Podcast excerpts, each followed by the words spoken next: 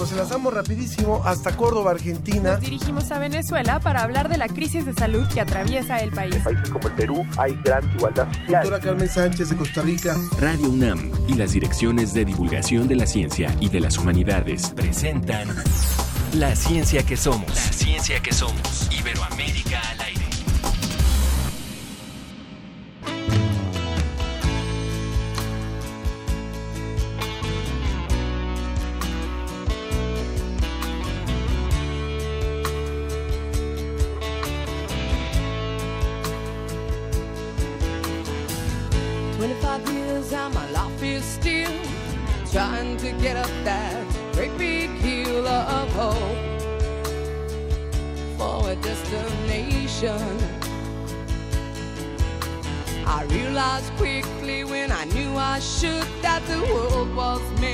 This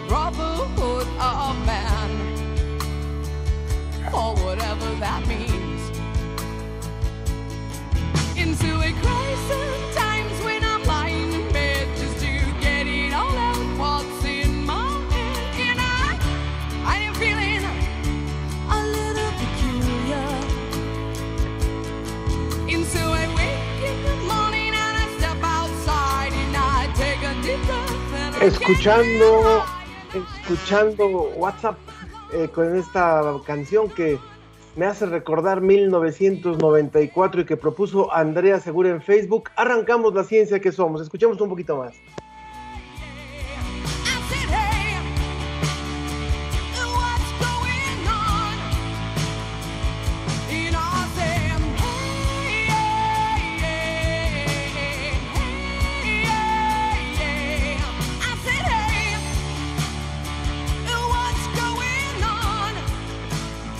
Pues así le damos, así les damos la bienvenida y me da muchísimo gusto saludar a mi compañera Sofía Flores en su hogar donde está haciendo este programa, al igual que todo el equipo de la ciencia que somos. ¿Cómo estás, Sofía?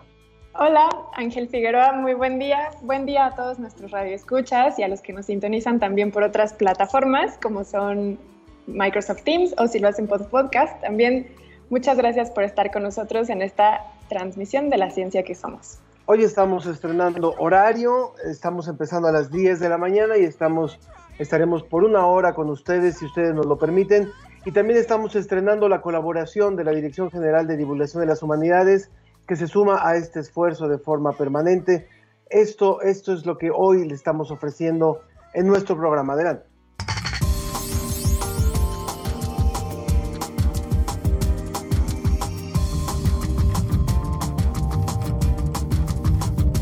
Hoy, 5 de junio, Día Mundial del Medio Ambiente. Sean bienvenidos a la, ciencia que somos. Como decíamos, ya estamos en un nuevo horario y con una nueva duración. Y vamos a tocar, por supuesto, el tema del medio ambiente. Sofía. Así es, hoy 5 de junio, también para los que nos están escuchando en una retransmisión, hoy es el día 5 de junio, Día Mundial del Medio Ambiente. Vamos a estar hablando entonces de este tema tan importante con investigadores también muy relevantes. Así es como José Pichel, que nos hablará de la tortuga que habitó en la era de los dinosaurios.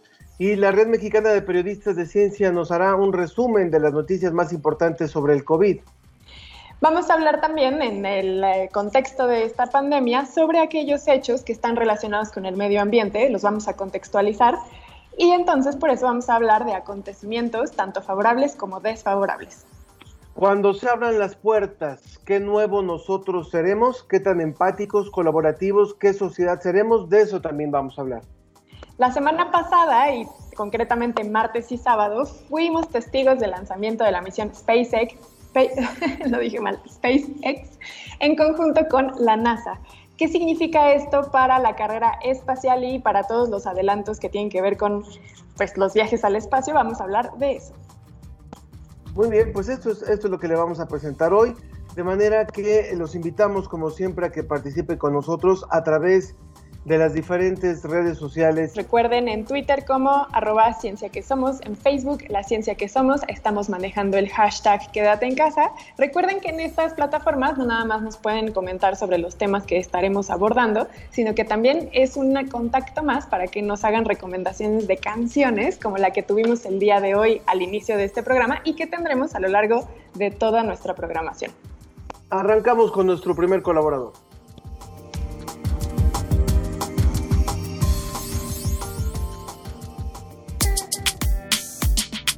Desde España, El informe de la Agencia Iberoamericana para la Difusión de la Ciencia y la Tecnología, DICIT. con José Pichel.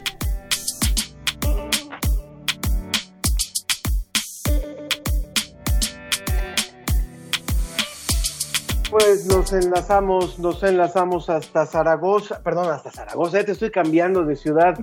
También hermosa Zaragoza, pero tú estás en Salamanca, una ciudad preciosa, en donde se encuentra una de las universidades más antiguas y que de, algún- de alguna forma incluso fue modelo para la UNAM, modelo para la, aquella Universidad Real y Pontificia en México. ¿Cómo estás, mi querido José Pichel? Hola Ángel, hola Sofía, muy buenos días para vosotros, buenas tardes, eh, ya aquí en Salamanca, como bien dices, que, que tenemos una universidad que tiene ya más de 800 años. Exactamente, una de las más antiguas en el mundo y por supuesto también la más antigua en Iberoamérica. José, pues entremos, entremos de lleno en primer lugar a saber cómo estás, cómo está, cómo se vive más o menos el ambiente en esa ciudad en donde, en donde hoy estamos enlazados contigo. Pues recuperando un poco la vida normal, recuperando un poco el pulso eh, a la vida cotidiana, eh, estamos eh, intentando avanzar en, en esa desescalada en nuevas fases, eh, también acompañados por el verano, eh, va haciendo poco a poco más calor y poco a poco ganamos nuevos espacios, nuevos horarios para hacer la vida de siempre, pero con precauciones, saliendo a la calle con mascarillas, y, eh, por ejemplo, aprovechando los bares tan solo en las terrazas, en espacios abiertos, ya que, bueno, pues cada vez parece más claro que el coronavirus eh, se contagia sobre todo en espacios interiores, así que estas eh, medidas van encaminadas a ir recuperando la vida habitual, pero con muchísimas precauciones todavía.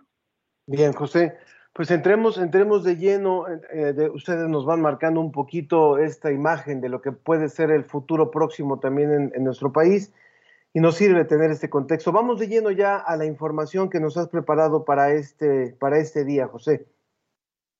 Pues eh, mira, podemos eh, empezar eh, en Guatemala, eh, si te parece, una información eh, que deriva de un artículo de la revista Scientific Reports del grupo Nelcher que hemos conocido esta semana y publicado en nuestra web en DICIT, que nos habla de la utilización de drones para monitorizar eh, los volcanes más peligrosos del planeta, en este caso en concreto el volcán Salta María en eh, Guatemala. Eh, gracias a los drones, eh, investigadores de Alemania están consiguiendo eh, representar de una forma, bueno, pues muy cercana, en una escala de centímetros, todo lo que sucede en, en este volcán y es una especie de, de prueba, de avance científico con cámaras ópticas y térmicas eh, para medir todo tipo de, datos en, en, los volcanes, ¿no? Eh, datos de velocidad de, la lava, patrones de movimiento.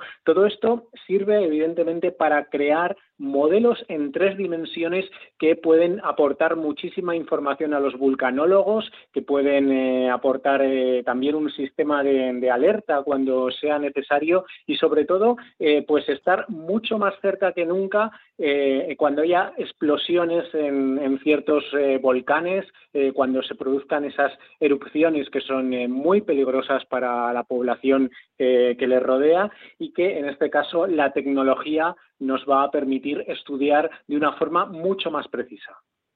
Sin duda un tema súper relevante, José, porque recordemos que toda esta zona del continente americano está lleno de volcanes. Recordemos en 2018 la erupción del volcán de Fuego y cuánta devastación causó. Sin duda es muy relevante que Santa María del Fuego, todos estos volcanes que están formando parte de esta cordillera sean analizados y estudiados sobre todo para cuestiones de prevención y también por la ciencia básica del estudio de este tipo de formaciones, sin duda es relevante. ¿Qué te parece, José, si nos vamos un poquito más al sur del continente y nos hablas de Chile de un hallazgo nuevo? Nos vamos más al sur y mucho más atrás en el tiempo. Vamos a la época de, de los dinosaurios, eh, en concreto, vamos, eh, hace 78 millones de años, entre 78 y 75 millones de años, habitó eh, esta zona de la región de Magallanes, al noreste de Torres del Paine, eh, que nos suena a todos mucho este fantástico parque natural de, Chile. Bueno, aquí habitó en esta época una tortuga de agua dulce, según una investigación que también hemos conocido a través de la Universidad de Chile. Eh, esta semana la publicamos en, nuestra agencia, en la agencia DICIT, y eh, la importancia de este hallazgo es que es el registro más, más austral de estos eh, reptiles en época de, los dinosaurios. Se ha logrado gracias a una serie de, expediciones en esta región que han ido recogiendo estos restos fósiles que además son muy interesantes porque están emparentados con tortugas que eh, hay hoy en día en el sur de Brasil, en el norte de Argentina, tortugas que curiosamente ya no están presentes en Chile, en esta eh, zona donde se han encontrado los restos de, esta antigua eh, tortuga de agua dulce, pero que sí que están emparentados con otras tortugas del continente sudamericano.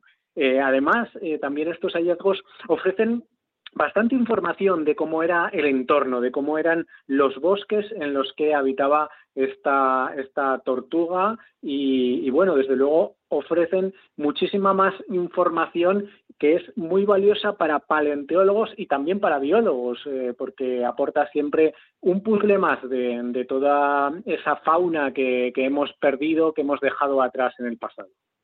Creo que es fundamental lo que nos cuentas, José, porque finalmente eh, nos hace recordar que lo que estamos generando hoy también es parte de lo que vamos a, heredar hacia el futuro y también lo que estamos viviendo hoy, por supuesto, tiene una historia, no estamos inventando, no, es, no, no acabamos de llegar al planeta, aunque el ser humano es el, el último casi casi que llegó al, al planeta Tierra, pero finalmente no, no lo acabamos de inventar y finalmente tenemos que preservarlo. Y qué mejor esta nota hoy en el Día Mundial del Medio Ambiente, José Pichel. Pues desde luego que sí, es, eh, es siempre digno de, recordar que en el medio ambiente todo está eh, conectado y también que el pasado eh, nos puede enseñar muchísimas cosas de nuestro presente y nos puede prevenir también ante, ante el futuro, ¿no? Así que eh, muy importante siempre toda investigación eh, científica y toda la que tiene que ver con eh, biología, con eh, los animales, eh, las plantas, el medio ambiente y el planeta del que todos formamos parte. Por supuesto, por supuesto. Pues un abrazo muy grande hasta Salamanca, José, a esa, a esa tierra tan hermosa, y te, te, abrazamos con mucho cariño. Pues un abrazo eh, para todos y mucho ánimo también con, con el COVID y, y con eh, todo lo que nos queda por delante de, de la pandemia. Un saludo para todos. Adiós. Porque la cobertura de COVID-19 requiere ciencia.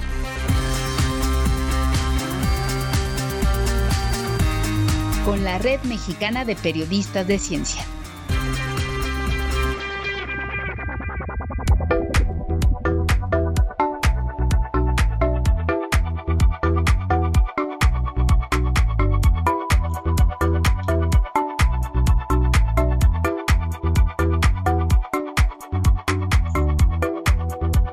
Ahora nos enlazamos, nos enlazamos después de haber estado en Salamanca hasta Jalisco hasta el nodo de la Red Mexicana de Periodistas de Ciencia para nuestra próxima colaboradora. Por favor, Sofía. Así es. Recuerden que esta colaboración nos trae un invitado especial cada semana y el día de hoy contamos con la presencia de María, Mar, Mayra Vargas, perdóname, quien es periodista y coordinadora del Nodo Jalisco de la Red Mexicana de Periodistas de Ciencia. ¿Cómo estás, Mayra? Buen día. Hola, buenos días, Ángel y Sofía. ¿Me escuchan bien? Todo Perfectamente. Muy bien. Gracias por estar con nosotros. Cuéntanos, nos traes Muchas hoy el resumen semanal de COVID-19.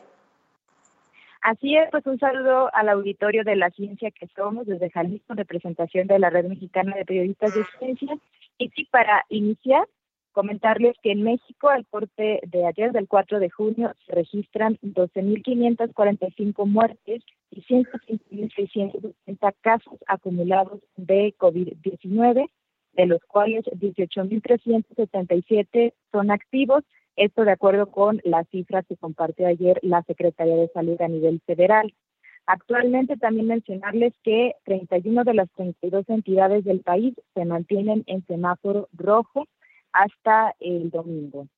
Destacar también que esta semana se inició con esta llamada fase de la nueva normalidad y aunque el llamado de las autoridades fue permanecer en casa, se incrementó mucho la afluencia de personas en la vía pública en al menos 30 entidades del país. Esto de acuerdo con el informe de movilidad de usuarios de Twitter, Facebook y de Google. Y comentarles también a toda la audiencia que Zacatecas y Colima son las entidades con casi 12% de aumento en su movilidad, el mayor registro en todo el país. Esto hay que enfatizarlo también. Y eh, en este sentido le sigue Aguascalientes y Baja California Sur con 10% más. Quintana Roo, Tamaulipas y Sonora con 8% más. Y también por otro lado comentarles, eh, Sofía y Ángel, y también a la audiencia de la ciencia que somos, que la Organización Mundial de la Salud reanudó los ensayos clínicos en los que se utiliza la hidroxicloroquina y que forman parte de estos esfuerzos internacionales por hallar uno o más tratamientos y vacunas contra este nuevo coronavirus. Y también comentarles que el equipo de expertos que supervisa estos ensayos clínicos que se realizan en al menos 35 países recomendó la semana pasada que por precaución se interrumpieran aquellos relacionados con ese medicamento porque había información que ponía en duda su seguridad, pero eh, sin embargo la OMS retomó estas investigaciones acerca de este fármaco. Y bueno, ahora también Sofía y Ángel, como todos los viernes, queremos presentarles una nota de la iniciativa de COVID Conciencia, ahora con el tema de este medicamento conocido como la ivermectina, que bueno, eh, se ha utilizado contra los parásitos y este ha sido mencionado mucho por los medios de comunicación como un fármaco que podría eliminar el coronavirus y me gustaría que lo escucháramos. Este es un trabajo de Luis Roberto Castellón. Adelante. Esto es COVID Conciencia.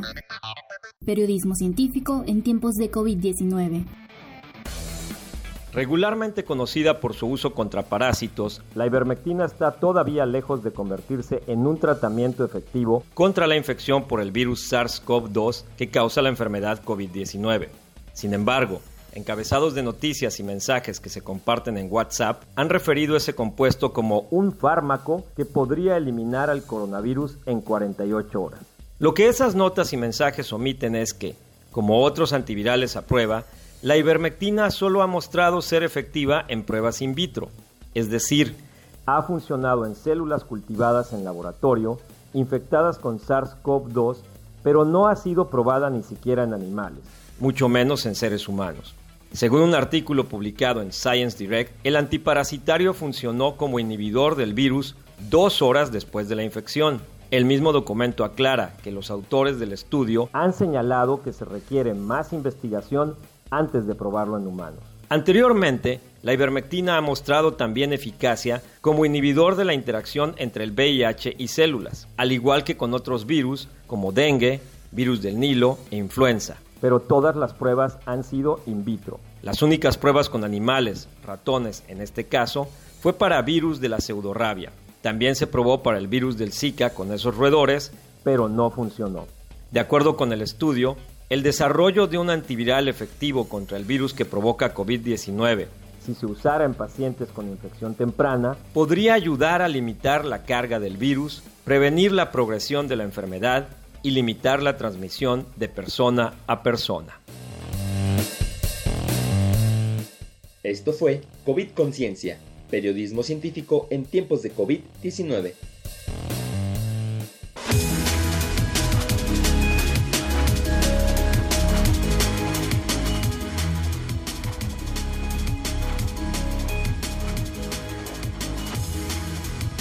Continuamos, continuamos la colaboración de Mayra Vargas y de la Red Mexicana de Periodistas de Ciencia de este nodo Jalisco. Y creo que es súper interesante lo que nos dices, Mayra. Yo me quisiera detener un poquito en la primera parte de tu colaboración, donde nos haces recuento de las, de las cifras que estamos viviendo en el país, de los números tan, tan tan altos que estamos registrando en materia de, de decesos, en materia de, de infectados, de nuevos infectados, de nuevos contagiados, porque no sé si todas las autoridades y si los medios de comunicación estamos poniendo la suficiente atención a lo que esto representa y cuál es el punto de vista de, de la red mexicana sobre este tema. Sí, comentar pues que ya han aumentado mucho, ¿no? Eh, tanto los en el número de, infecciones como el número de personas que lamentablemente eh, han fallecido digo, a nivel nacional como también lo estamos viviendo en cada estado de la República. En el caso también de Jalisco, bueno, aunque ya está con esta etapa de la nueva normalidad y muchos de estos negocios pues están ya empezando a, a reactivar su actividad económica, pues la realidad es que lejos de disminuir, en realidad están aument- aumentando tanto los casos positivos como las muertes. Y pues bueno, me parece que habrá que estar atentos en no solamente los medios de comunicación o los miembros de red, sino la población misma, ¿no? En palpar esta realidad que se está viviendo y en no bajar la guardia en este panorama, que todavía eh, ¿no? de que vaya disminuyendo. Eh, Mayra, rápidamente, ¿nos podrías ayudar diciéndonos tus vías de contacto para que la audiencia pueda estar siguiendo la información que ustedes están generando? generando? Están generando. Sí, Sofi, claro que sí. Eh, comentarles que nos pueden encontrar al Nodo Jalisco. Eh, hasta ahorita no hemos tenido eh, pues ninguna actividad estoy trabajando.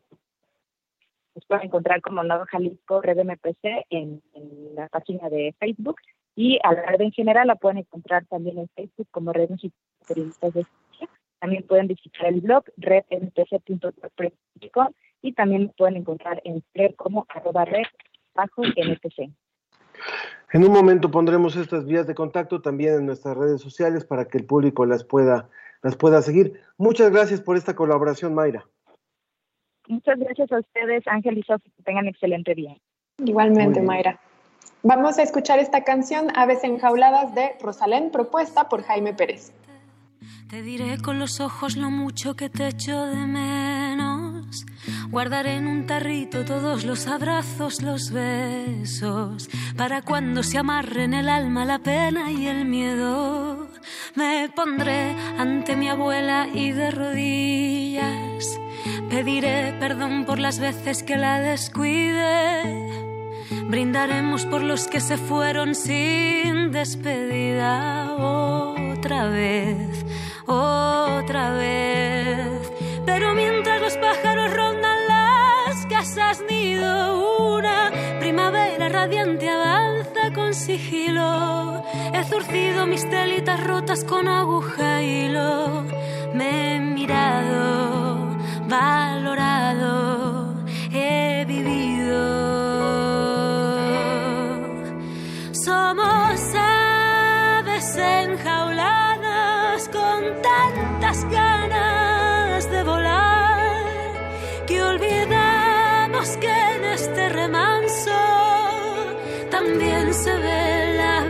pasar cuando se quemen las jaulas y vuelva a levantarse el telón. Recuerda siempre la lección y este será un mundo mejor.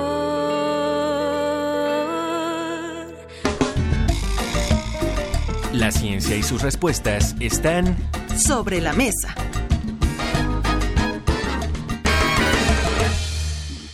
Continuamos en la ciencia que somos y bueno, nos da muchísimo gusto que el público esté participando también a través de sus mensajes, a través de sus propuestas musicales como esta que estaba como para oírla completa. Estaba hermosa esta canción que nos ha propuesto Jaime Pérez a través de Twitter, así como las personas que se están comunicando también con nosotros a través de Facebook. Nos dice Leticia Aguilar, ¿por qué les quitaron tiempo? Vero, Ro- bueno, eh, se hicieron algunos ajustes de, programación y es importante también entender que Radio UNAM ahorita está haciendo una transmisión en ambas frecuencias, eh, la misma señal. Entonces también es importante solidarizarnos con los, con los otros programas, ¿verdad? Por supuesto. Vero Rodríguez en Facebook dice, con que no quiten el programa porque es bueno e interesante, muchas gracias. También nos preguntaba Divulga, eh, Divulga ACTV de, de la red de pregunta por qué les cortaron media hora, ya, ya se, los, se los decimos. Y Maribel Barón también los escucho en retransmisión los sábados a través de la red de radios universitarias de Colombia. Muchas gracias, muchas gracias a todos los que están participando. Los invitamos a que, a que sigan haciéndolo a través del Facebook, eh, de la ciencia que somos, del, Twitter también. Pues ya están con nosotros nuestros invitados, Sofi. Así es, le damos la bienvenida a Dalia Ayala Islas, quien es bióloga consultora independiente en educación ambiental y sostenibilidad. Hola Dalia, ¿cómo estás? Hola, ¿cómo están? Mucho gusto verlos. Gracias Hola. por, gracias estar por la invitación, como siempre. A ti, gracias. También le damos la bienvenida al doctor Gerardo Susán, quien es fundador y actual presidente de la Asociación Mexicana de Medicina de la Conservación, CALAN CAP ACE. Espero haberlo dicho bien, doctor Gerardo. Sí, está bien, muchas gracias. Gracias, gracias por, por la invitación. Gracias por estar con nosotros.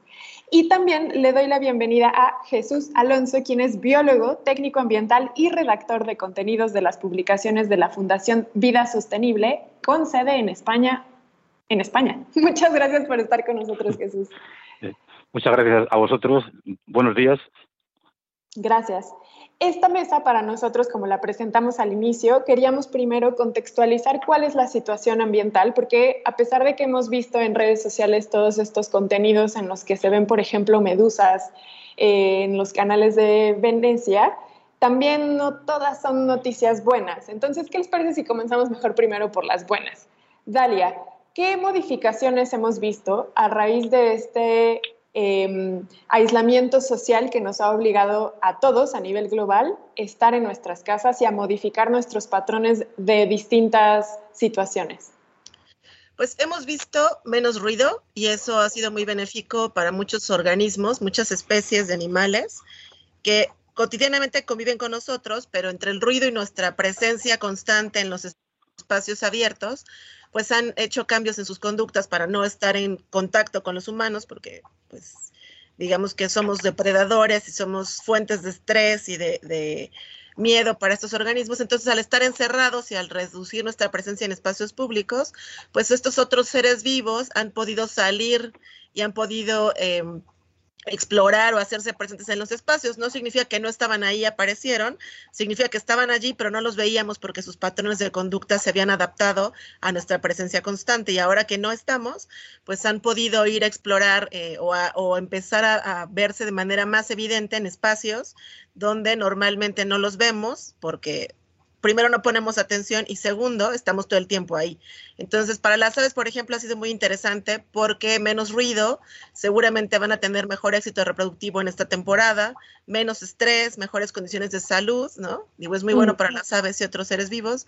Y a nosotros nos ha permitido también reflexionar sobre nuestra relación con la naturaleza, nos ha permitido en muchos casos eh, reconectarnos un poco más con la naturaleza y cada vez más programas de gente eh, que, es invitada a estos, eh, programas de organizaciones civiles y demás para ver aves, por ejemplo, ¿no? Abre tu ventana y asómate a tu ventana y ve qué pájaros hay, qué, qué ruidos escuchas.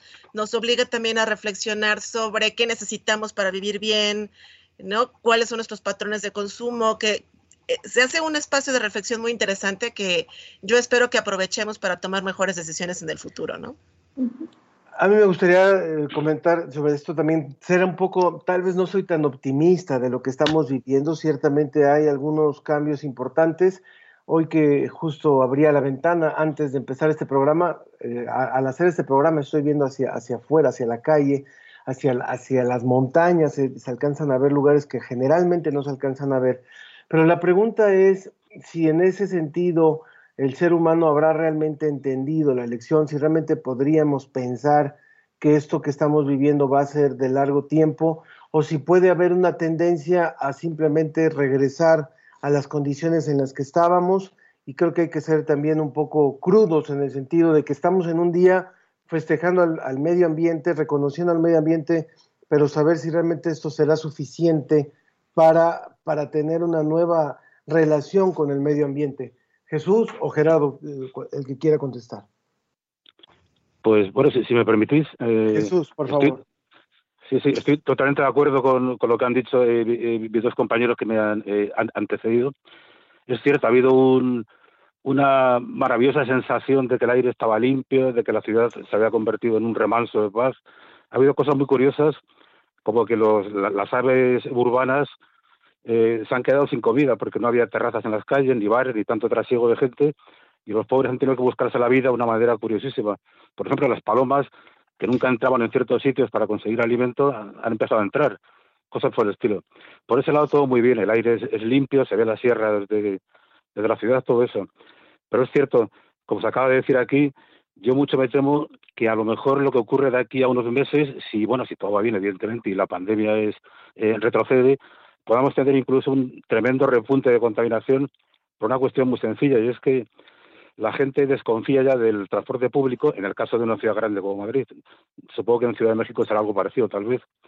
Y parece ser que van a empezar a coger el coche masivamente personas que no lo hacían, con lo cual podemos tener un- una pesadilla de, de atascos y de contaminación considerable.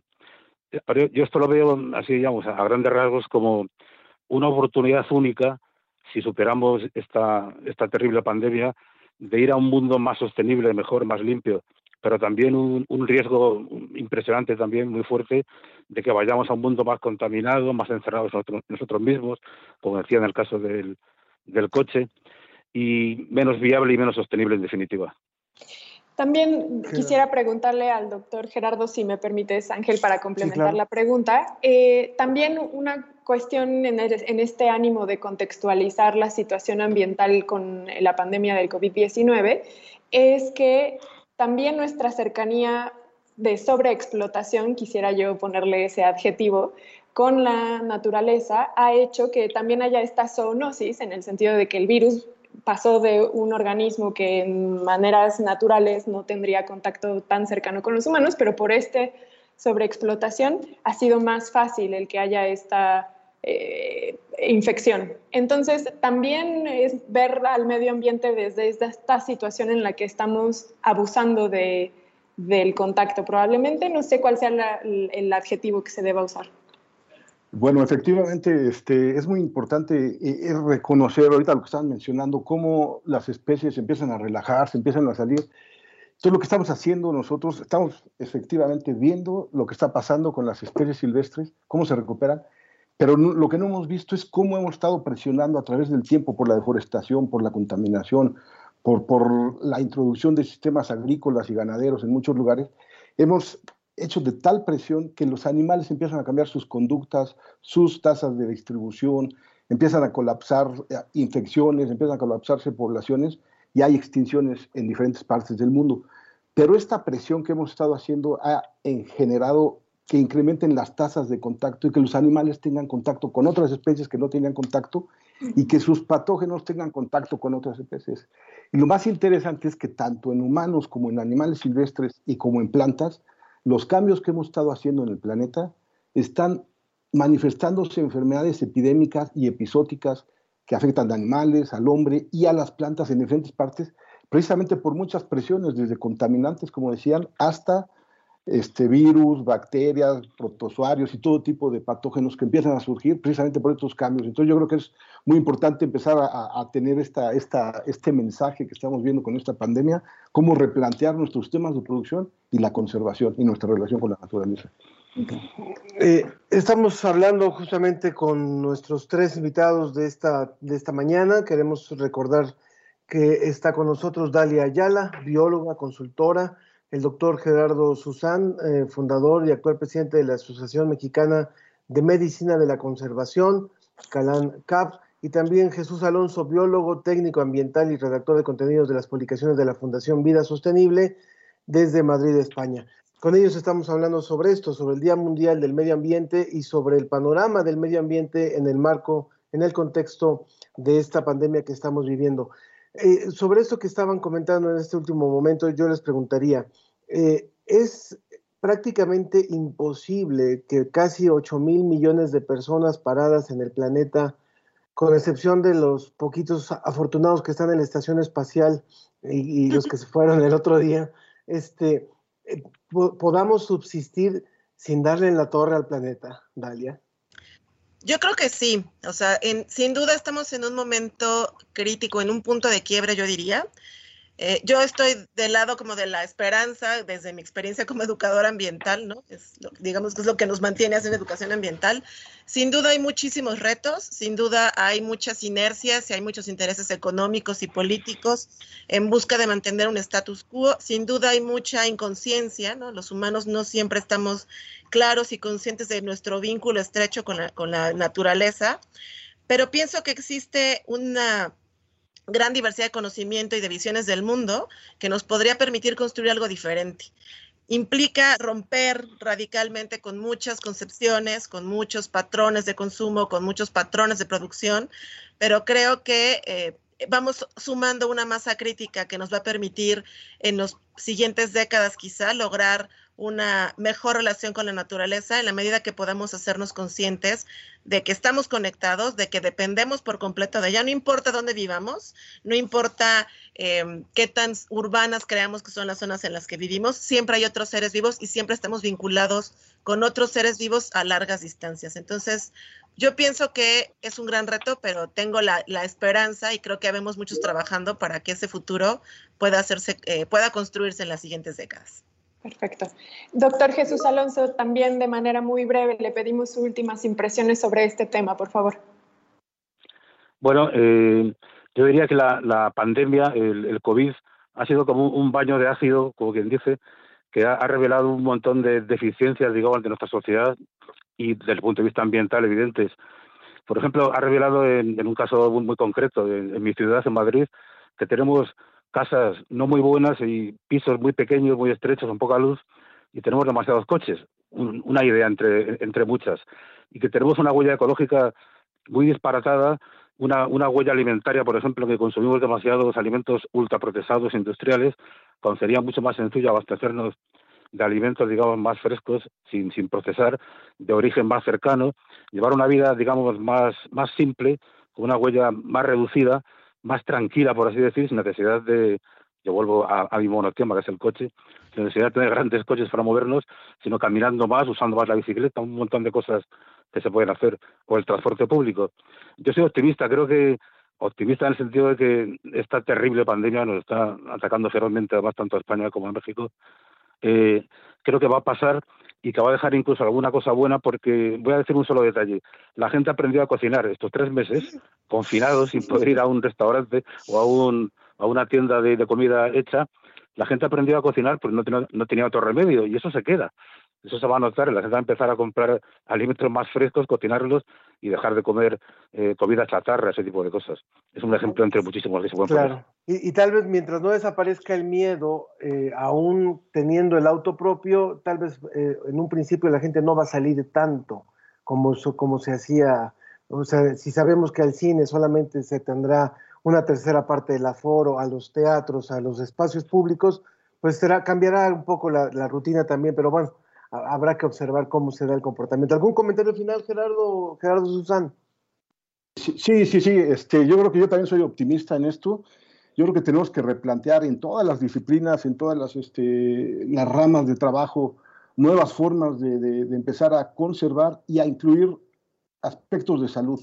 Tenemos que replantear la producción de alimentos y la salud, la conservación y la salud, el, el bienestar social, el bienestar animal, el bienestar este, ambiental de tal manera y ecosistémico, de tal manera que empecemos a producir y a, y a, trabajar de una manera coordinada y que todos tengamos el chip de replantear la, la, la, conservación, sobre todo porque, como decían, estamos conectados por muchas maneras, por cuestiones evolutivas, con muchas especies y tenemos la, la salud de ellos es la salud de nosotros, ¿no? Entonces tenemos que replantear y la salud de, la, de los ecosistemas. Entonces tenemos que empezar a reconocer que, que la salud está en varias partes y empezarla a cuidar, ¿no? Y por eso, qué bueno que ahora los arquitectos tengan que replantear este, estructuras en las zonas urbanas, hay que replantear sistemas de producción, sistemas de captación de agua, sistemas de, de, de, de captación producción alimenticia.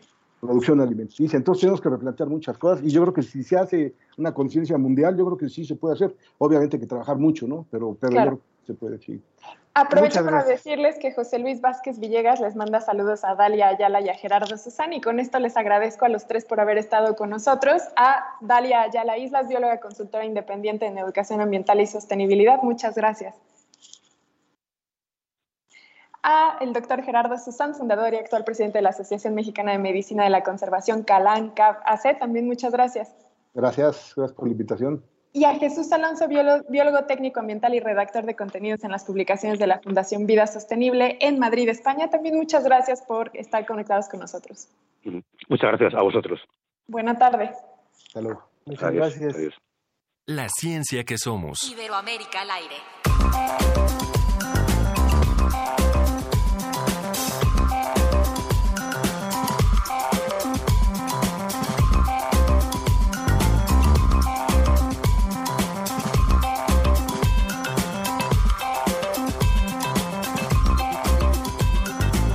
Aprovecho para agradecerle, aprovecho para agradecerle a Mario Mora que nos saluda por Twitter y también Mari Carmen que nos desea eh, éxito en este nuevo horario. El Zarco en Twitter dice justo ahora que está más chévere el programa, les quitan tiempo y yo pensando que iría a dos horas. Bueno, próximamente a lo mejor. Gaby Frank dice, con tristeza me entero que el programa dura menos, lástima, espero sea temporal, propongo escuchar la canción Alegría del Cirque du Soleil, así que vamos a prepararla también. Y Mario Mora dice, van muy bien las propuestas musicales de hoy. Bueno, pues ya estamos enlazados con Jonathan López, que colabora en la Dirección General de Divulgación de las Humanidades. Jonathan, ¿cómo estás? Muy buenos días. Creo que lo tenemos conectado a la plataforma. Ahí está.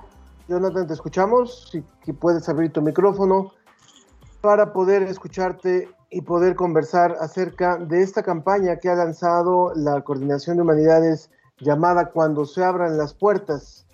Eh, resulta que esta campaña se lanzó hace apenas unas dos, tres semanas justamente, el 22 de mayo, en donde diferentes investigadores, diferentes alumnos del subsistema de la investigación en ciencias y humanidades, eh, hace reflexiones sobre qué deberá de pasar en México y qué deberá de pasar en el mundo entero cuando se abran las puertas. Es una campaña que ustedes pueden encontrar en el sitio COVID-19 Humanidades UNAM. Ahí pueden encontrar incluso varias de las, de las cápsulas de cuando se abran las puertas a través de video y a través también de audio.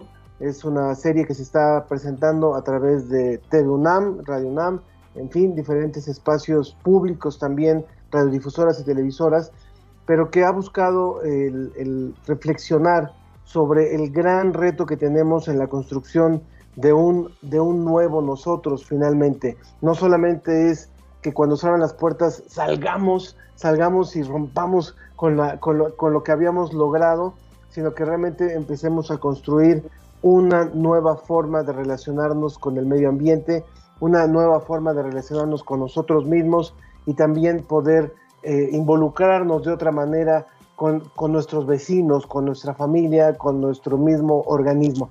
En un momento más retomaremos la comunicación seguramente con Jonathan, Jonathan López, para que también nos cuente incluso de unas mesas que se están elaborando llamadas Un Nuevo Nosotros. Pero antes, antes podemos tener, Sofi, a sí. nuestro siguiente invitado. Hablemos de algo que sí tenemos certeza que ya sucedió porque ya pasó. Hablemos entonces de la misión SpaceX. Y para eso tenemos al doctor Alejandro Fará Simón, quien es investigador del Departamento de Instrumentación del Instituto de Astronomía en el área de análisis por el método de elementos finitos aplicados a la instrumentación astronómica y diseño de optomecánico. ¿Cómo estás, doctor Alejandro? Bueno, pues antes que nada, muchas gracias por la invitación. Muy bien, aquí contento de estar con ustedes. Y nosotros contentos de tenerte. Cuéntanos primero, para empezar un poco, uh, probablemente habrá personas que por ya estar un poco hartos de estar escuchando del COVID-19, lo que hacen es desconectarse de todo y solamente sintonizan la ciencia que somos. Entonces, para contextualizarnos un poco, ¿qué fue lo que sucedió en esta alianza de SpaceX con la NASA? Bueno, antes que, que, que nada, me gustaría hacer un breve repaso, una línea de tiempo sobre lo que es la exploración espacial. Tenemos que recordar que en el 1957 es cuando por primera vez se pone un satélite artificial a orbitar la Tierra, que fue el famoso Sputnik. Ese mismo año, pues lamentablemente, eh, el ser humano utilizó a la perrita laica para entender cómo se comportaba un ser vivo en el espacio. Y en el 59 se puso por primera vez un satélite a orbitar la Luna. Es un paso importante. En el 60 se puso a orbitar el primer satélite para observación del clima en la Tierra. En el 61, el primer humano orbita la Tierra, el famoso Yuri Gagarin. Mm. Y bueno, dos años después, la primera mujer, Valentina Tereshkova.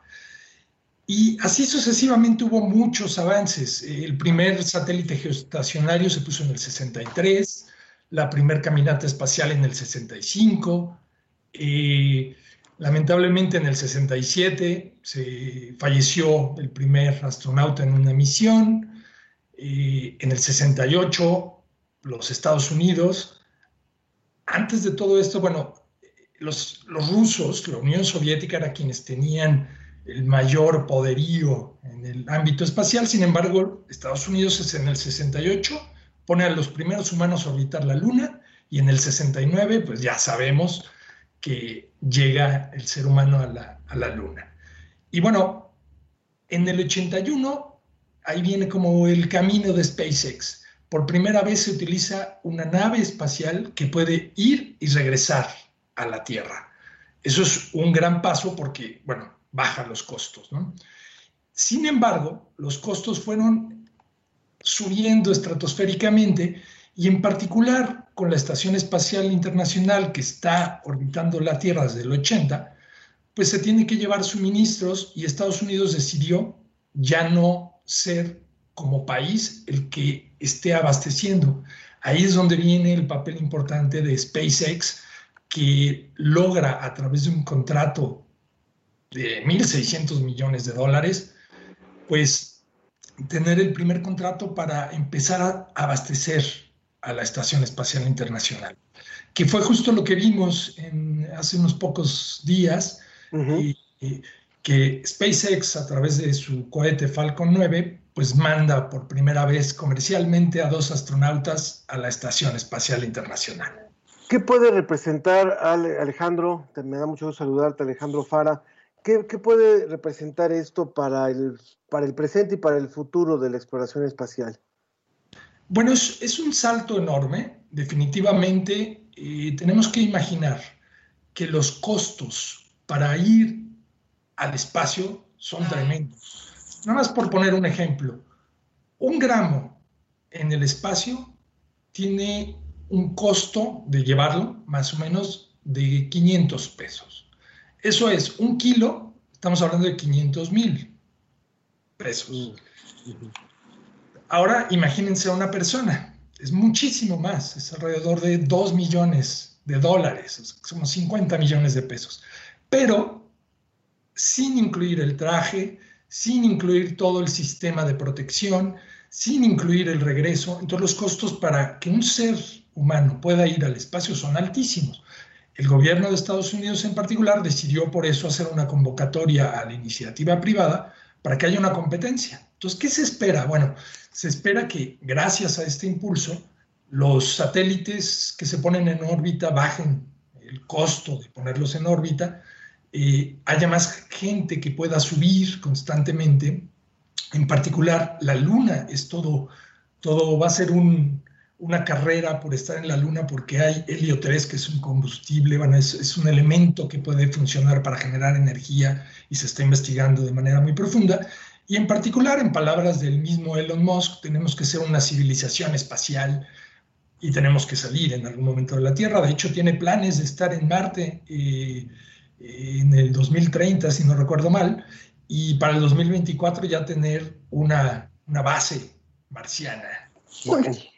Pues muchas que- gracias, muchas gracias, Ale. Recordemos que, sí, recordemos que Elon Musk es el, como el máximo representante de todos estos esfuerzos. También ya ha comenzado a enviar satélites de manera casi masiva a la, eh, eh, a- eh, rodeando a la Tierra. Entonces, otro de los esfuerzos es también llevar Internet a un montón de rincones. Entonces, en realidad es seguir muy de cerca lo que está haciendo SpaceX. Esta vez lo hizo a través de este apoyo con la NASA. Y bueno, en realidad yo quisiera seguirme hablando contigo, Alejandro, porque quería hacerte un montón de preguntas de lo que ibas mencionando, pero por cuestiones de economía del espacio tendremos que agradecerte mucho. Mejor te, te invitamos, así como invitaremos a nuestros invitados de la mesa más adelante, me encantaría poder contar con tu presencia en otro programa para seguir hablando de lo que implica esto, estos esfuerzos espaciales, ¿de acuerdo? Con todo gusto. Y bueno, sí, hay que seguir al espacio porque al final somos parte del mismo. De acuerdo. Y, y hoy hay que ver, hoy hay que ver la luna, hoy hay que ver la luna que está en una, en una, eta- una etapa maravillosa, una fase maravillosa. Doctor Alejandro Fará Simón, muchas gracias por haber estado con nosotros. Ángel, Sofía, un abrazo. Muchas gracias, muchas gracias. Rápidamente, Leonardo Hegel nos dice, excelente programa, un saludo al grupo de sexto de la escuela Arnold Hessel, sexto de primaria, Víctor Emiliano, Sofi, Fernanda, David, Gustavo, Sebastián, Ignacio, Samantha y Regina, presentes, nos escuchan atentamente en este Día Mundial del Medio Ambiente. Bueno, ahora sí está, está listo Jonathan, Jonathan eh, López está listo para comentarnos esto de la, de la Dirección General de Divulgación de las Humanidades. Ahora sí nos escuchas, Jonathan, y nos ves también. Hablemos, Perfecto. por favor, de las mesas de Un Nuevo Nosotros, lo que han sido las dos que ya ocurrieron y la próxima que, que ocurrirá el próximo miércoles. Cuéntanos, por favor. De bolón ping-pong, como decimos, este Ángel, Sofía, muchas gracias por la, por la invitación y muchas gracias al equipo de la ciencia que somos. Pues sí, ya, ya, ya explicaste, Ángel, lo que es parte del esfuerzo que estamos haciendo en divulgación de las humanidades, pero también este segundo esfuerzo, que es este un nuevo nosotros, es una serie de mesas que están haciendo investigadores y, y algunos líderes de opinión eh, sobre qué va a ser la nueva normalidad. Ahorita que estaban viendo la cuestión del SpaceX, estaba viendo la transmisión la semana pasada y ya se ve una nueva normalidad también en los medios de comunicación, o sea, estos paneles que hay entre conductores, ya nos tenemos que acostumbrar a nuevas políticas de convivencia, nuevas políticas de, comunicación, de, de contacto.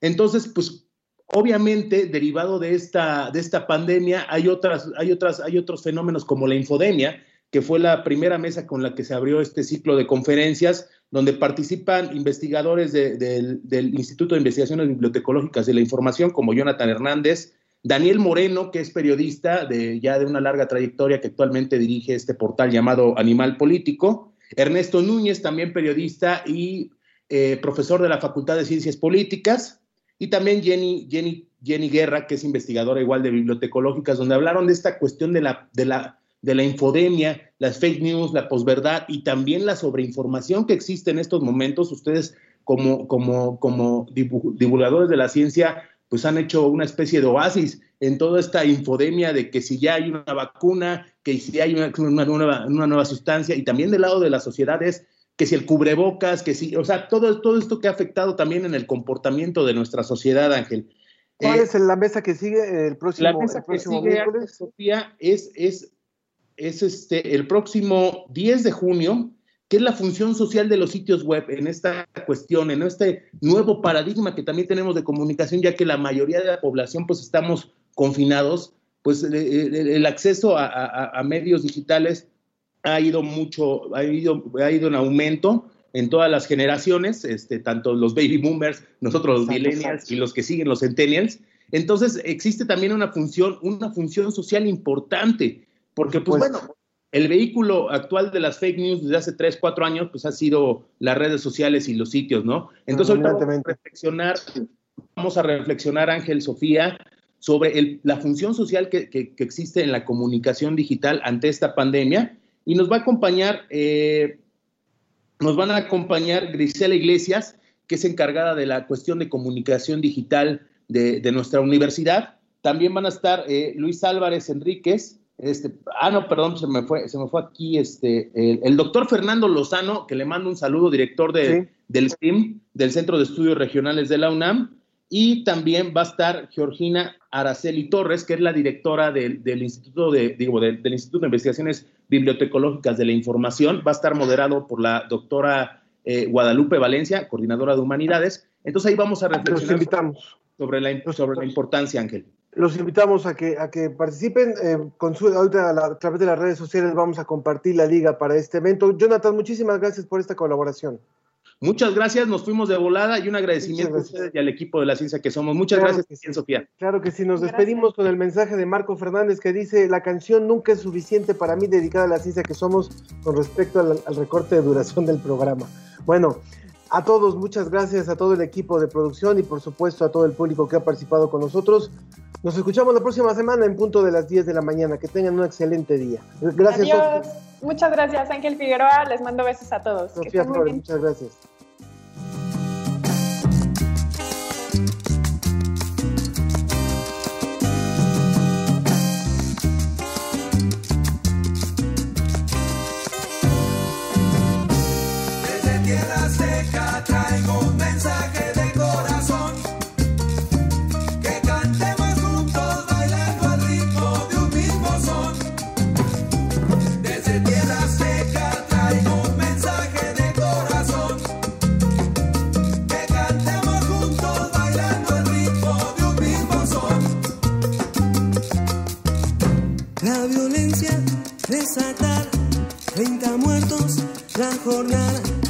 Otra chica no aparece,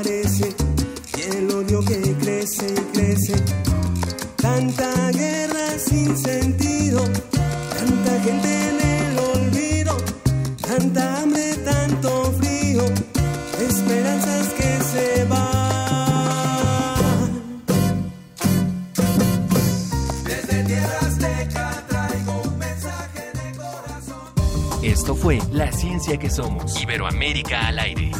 La Ciencia que Somos. La Ciencia que Somos. Una coproducción de Radio UNAM y las direcciones de divulgación de la ciencia y de las humanidades.